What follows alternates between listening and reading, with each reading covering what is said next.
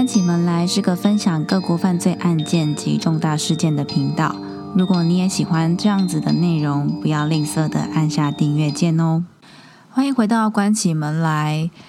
最近疫情，大家都在家里面做啥呢？像我自己的话，想要跟大家分享，就是因为我本来想说，好，那我就把就是沉沉积已久的这些书拿出来，把它好好的念完。就是把它看完这样，但后来发现呢，真的是做不到，就是静不下心来，觉得太痛苦了。然后，而且我还我我特别做了一个书单哦，还标示就是哪一类的书、什么颜色这样。但是我后来发现我真的看不完。不过我有立了几个不错的习惯，就是我开始在家里面运动，然后跟强迫自己喝水。哎，但是我想要分享，就是真的，一整一整天你喝很多水，像我自己是一天喝两千五，就完全不会想要喝饮料。哎，我觉得这是一个很不错的挑战，跟很不错的养成习惯。因为我就是在家里面，然后可能追剧啊什么的，就不会想要特别喝水怎么样的，但是就是。呃，强迫自己一天一定要喝到那个水量，其实对我来讲不困难啦，因为我本来就蛮喜欢喝水的，这样。不像那种就是一天可能本来就喝很少水的人，所以相对而言我是没有那么困难，但是也是有很大的帮助，而且皮肤真的有变好。啊，我我也喝了一阵子了，这样。好啊，以上就是跟大家小小的闲聊一下。好，那今天这个要分享的案子呢，是我前一集就有提到的台湾三大悬案中的这个彭婉如命案。其实这个案件呢，我在 YT 就有分享过，但是因为我想说，在 Podcast 跟 YT 的听众会不太一样，那就想说，诶，也可以在这边分享。加上因为这个案子呢，其实是我开始做这一类相关的节目的一种。主要案件推手的感觉，就是因为我从国中就很喜欢看台湾的一些重大案件，当然不只有台湾啦，就是各国都很喜欢看，那也很喜欢收集就是案件的资讯。不过这个案件呢，就是让我太印象深刻了。呃，具体要讲它为什么让我印象很深刻呢？我也不知道原因是什么，但就是一种深植我心的感觉，就觉得哦，这些事情一定要让更多人知道。那也因为某些人的牺牲啊，而造就了我们现在想就是所享受的这一些权利，又或者是一些法律规范。不过这个案件，我相信很多人一定都有听过，加上因为政治的一些因素，很常会重新被拿出来讲。好，那我们就直接开始分享这个案件。时间呢是一九九六年十二月一号这一天呢，其实对于台湾女权运动的发展是一个相当重要的日子，因为这一天这个妇女参政四分之一的保障条款呢，在民进党的全代会上通过了。其实相对于现在而言，可能大家会觉得，哎，好像没什么感觉，因为其实我们就是享受这个。丰厚果实的后人嘛，但其实，在那个时候，这个条款等于是呃，民进党的党公职提名至少要有四分之一是女性人选。不过，在那之前呢，中华民国的法律跟主要的政党，其实对于女性参政权有，就是其实都没有这样子的保障，而且实际的参政数量也都没有达到这个标准过。所以，对于女权运动来讲，是一个很大的进步。就想嘛，在二十年前，其实它就是一个划时代的条款，就是让呃这一个条款呢，就是让我们远远的走在这个社会的前端。这里我想要分享一个电影，是我之前就是印象蛮深刻，就有看觉得蛮有意义的一部电影，叫《女权之声：无惧年代》。就在网络上，大家也可以搜寻，就是“妇女参政论者”。也会出现，他就是在讲述一九一二的那个年代英国女权的一个演变。那我不要剧透太多，反正他就是在演说哦，有一群女女生，然后呃出来呃征求自己的这个权利，然后女权崛起的那种感觉啊，我就不要剧透太多，就是怕大家可能 会不想要去看。好，那事件呢？讲了这么多，这个事件其实是发生在一九九六年，民国八十五年的十一月三十号，也就是条款通过的前一天。担任这个民进党妇女部主任的彭婉如呢，她就为了当时这个妇女参政四分之一保障条款，彻夜的奔走。那那一天呢，她就是南下，就是搭飞机南下高雄，为了就是出席隔天的表决会议。当天晚上呢，他也就是很努力的在饭店就是游说遇见的每一个党员。本来他是想要留在这个坚美饭店过夜的，但因为太拥挤了，所以他就回到。就是圆山饭店，大概是晚上的十点四十分左右。那中常委廖永来等人呢，就目送他上计程车离开。一直到隔天早上举办这个会议结束之后呢，这个最努力推动条款的彭婉如却还没有出现。那就根据这个。同党的党员所述，就是彭婉如其实不是那种会迟到的人，所以他们就觉得哎不太对劲啊，那就开始找寻彭婉如在哪，这样，然后也打电话给在在台北的这个丈夫洪万生教授，但是都没有人知道彭婉如到底人在哪。在十二月二号呢，洪万生就向警方报案说啊，他的妻子失踪了。那丈夫也表示说，他们夫妻俩在高雄地区呢，并没有亲戚，也没有太多的熟人，所以不太可能是去拜访亲友而失联。警方呢也搜查了这两间饭店，都没有找到任何踪迹跟他的随身物品，所以很有可能他根本也没有回到这个远山饭店。在十二月三号下午呢，有一名。货运的助理在高雄县鸟松乡的仓，就是货仓处理货运的事宜的时候，然后就因为很想要上厕所，所以就钻进隔壁的这个巴乐园中去解决。他就看到一句。赤裸的人形，他一开始就想说，哦，应该是那种被丢弃的假人。不过他仔细一看之后，发现他的颈部上呢，全部都是血，才意识到是一具尸体。那立刻就向警方报警，在这个洪万生，就就这个丈夫的悲痛指认下呢，确认了是失踪三天的彭婉如。那他全身呢，身身中三十五刀，其中两刀呢是刺穿这个肺部，三刀呢位于头部。那其他的呢，多集中在这个后背部，伤口呢都是深入胸腔的，甚至呢还把右眼球挖掉，全裸弃尸。从伤口研判呢，这个凶器应该长有十五公分，双刃，而且几乎因为都刚讲嘛，就是都集中在后背部的左右肩胛骨，那他的刀伤的斜度也都是一致的。那彭婉如的手上呢，也有挣扎的痕迹，指甲里面也有歹徒的皮屑，所以可以看得出来，他是有强烈的抵抗。那他体内的血液呢，也从五千 CC 流到剩一千八。那在案发现场呢，并没有找寻到任何凶器，所以呢，也怀疑这个弃尸的地点应该是第二现场。而他的下体呢，也有发现男生的分泌物，而且呢，有明显的淤伤。他的双腿呢，曾经被强行的拉开，所以极有可能是有强暴的迹象。警方也判断说，这个犯罪动机呢，不太可能是政治因素，或者是结怨仇杀的可能。那比较像是突发性的这个性侵杀人案件。根据调查呢，就锁定彭婉如应该是被计程车司机所杀害的，因为在坚美饭店附近找到就是商家的监视器画面，但因为这个监视器呢，它经过两道玻璃的折射，那折射在这个饭店附近的。店家的玻璃上只能够看得出来，它是一台旧型的福特天王星，而且因为它是毛玻璃，就是这个反射效果很不好，所以也只能够辨认出车牌的第一个字是 Y，然后跟有一个二十九的数字。那其实一开始警方呢是蛮有自信的，因为掌掌握了就是不少的线索嘛，包括刚刚讲的就是 Y 跟二十九，然后跟最前面提到的，它有这个指纹。有歹徒的指纹，但是因为其实这个计程车的数量其实真的太多了。大家就去想嘛，台湾建车真的很多，所以应该要怎么样排查呢？那警方就认为这个歹徒应该是跟命案现场有地缘关系，因为行凶的地点啊，跟等等的一些迹象都显示的歹徒呢，对于高平地区有相当性的了解。因为从街美饭店再到这个巴乐果园呢，它的路途都是比较偏僻的。那警方呢，一方面扩大排查南台湾的计程车以及跟有前科的计程车，但是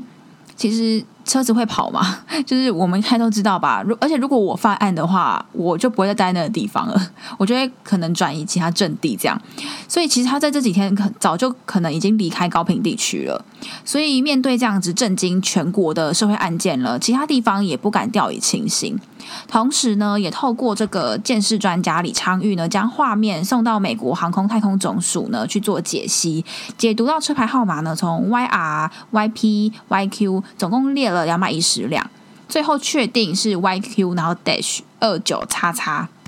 那警方呢也很快的锁定几个可能涉案的司机。当然调查之后呢，他们都一一排除可能性，不是车辆的型号不合，就是找不到机证。那最后可能前面都符合，但他们最后呢都会不符合凶手留下来这个掌纹。当然，本来一开始警方是觉得自己掌握了诸多的证据嘛，但是用尽了全国的力量搜查，却仍然一无所获。警方呢也向民众发布这个悬赏专刊，公布彭婉如生前物品的照片，希望透过更多的民众的帮忙，可以找到更多的线索。而且这个悬赏的奖金呢也越来越高，就是高达了两千两百万。在调查毫无进展的两年之后呢，有一对情侣在屏东因为强盗罪被捕落网。那这个女方呢，就向警方检举自己的男友呢，其实就是杀害彭婉如的凶手。最后警方调查发现，整个自白就是漏洞百出，而且发现其实是这个女生想要诈骗这个悬赏的奖金。那我会想要提这里的原因，是因为我之前讲过，蛮多案件都是冤案的状况。那也都是因为自白有很多漏洞百出，可是却因为各种原因而导致最后这个结果发生。其实，在差不多的年代，我会蛮庆幸，就是没有人因为这个案件去做戴罪羔羊，所以我就觉得，哎，蛮蛮值得提出来讲的。那一直到一九九九年的九月十五号呢，台北县石碇乡一座观音石像下面停了一台熄火的计程车，里面呢坐着一具中年男性的遗体。那从现场判断呢，他的死亡没有外力的介入，可能是吸入汽车废气，然后自杀身亡。那这名男子的身旁呢，就放着一封写给妻子的遗书。那里面呢，除了对于这个妻子表达歉意以外，他另外还提及到说，他不应该杀害彭婉如。不过这个时候，就大家大家想说，哎，那这个男子真的是凶手吗？警方呢，其实也不敢大意，就对这个男子的身份开始展开调查。那这个男生呢，他叫陈财福，他有很多前科，也做了很多那种假证件。他的建车呢是登记在一个葛姓男子的名下，那这个葛姓男子呢又转租给另外一个郑姓男子，但这个车呢很多次被陈财福就是偷偷开出去这样。不过因为反复的转手，所以一开始就是陈财福才没有出现在警方追查的名单内。其实从这里推断的话，大家应该会觉得，哎，他好像可能是凶手哦的感觉。不过在警方更深入的调查之后，就发现说，其实陈财福呢，他第一个他不是高雄人，他活动的范围呢也都集中在中北部，而且因为我们刚刚前面有提到嘛，就是警方认为是不排除有地缘关系的一个状态。更关键的是呢，警方也比对了他的指纹，发现跟凶手留下来的是不符合的。那验尸的结果发现呢，陈财福的这个肝脏呢也验出了安非他命的反应，所以他的遗书呢是否可信，就也会是一个很大的问题嘛，因为可能他是在一个意识不清楚的状况之下写的。那信中呢也有提到他的妻子嘛，所以警方呢找上门的时候，他的妻子呢就否认自己有跟陈财福结婚，而且他宣称呢自己是被迫跟对方在一起的。那警方呢调查后判断，这个案件呢就比较可能是求爱不成的自杀。虽然没办法解释说，那他为什么要把彭婉如写到遗书里面呢？不过根据就是科学的证据也证实了，他确实没有什么嫌疑。而且呢，在办案的这几年当中呢，也都陆续有一些自首的记录。那大多呢都是在监狱或者是看守所服刑的收容人。不过经过比对之后呢，也都排除犯案的可能。所以到目前为止呢，这个案子就是仍是一个悬案的状态。不过这个案件呢，对于社会到底有怎么样的影响呢？其实，因为彭婉如她已经不是第一个就是死于计程车相关命案的被害人，长期以来呢，就是独自搭乘计程车的安全问题，早就是社会关注的一个焦点。很多抢案啊、性侵案、命案都跟计程车有关。整个社会呢，对于计程车的司机印象本来就蛮差的，那加上这个案件爆发之后，更是雪上加霜。其实，在就是彭婉如命案发生之前呢，道路交通管理处罚条例的修正草案就已经在立法院躺了六年的时间。那这个条文呢，它就是规定说，曾经你有故意杀人、抢劫、强盗、强奸、恐吓取财或者是沦勒俗的这个罪名，然后经判决确定之后呢，你是不准办理营业小客车驾驶人职业登记等等的规定。但是这个草案呢，从来没有成为优先审议的法案。虽然现在去看这个草案，可能会觉得，哎，这根本就是治标不治本啊，等等的。但其实放在当时的年代，确实可能是一个处理的方式。那案件发生之后呢，大家对于这个计程车的警惕又更高了嘛？比如说，就会有人人警告身边朋友啊，或者是老师警告学生不能独自搭乘计程车，甚至连政府的官员呢，也都直言说，哎，我女儿不敢搭计程车等等的。显现出呢，就是对于计程车高度的不信赖。不过这句话呢，也让当时的计程车司机呢是相当愤怒跟冤枉的。确实啦，站在双方的角度的话是都没有错，因为我们不能因为一颗老鼠屎坏了整锅粥。但同时呢，也因为这个是高度对于人生产生危险的一个状态嘛，大家难免会有这样子的情绪。其实也不用抢别人。举我自己自身案例好了，因为我自己是云林人，那我家里呢就是住比较偏僻一点，所以我以前高中下课的时候，可能坐火车回到云林都已经七晚八晚。那有时候我爸妈可能因为做生意累了，所以呢他就叫我自己搭建车回家。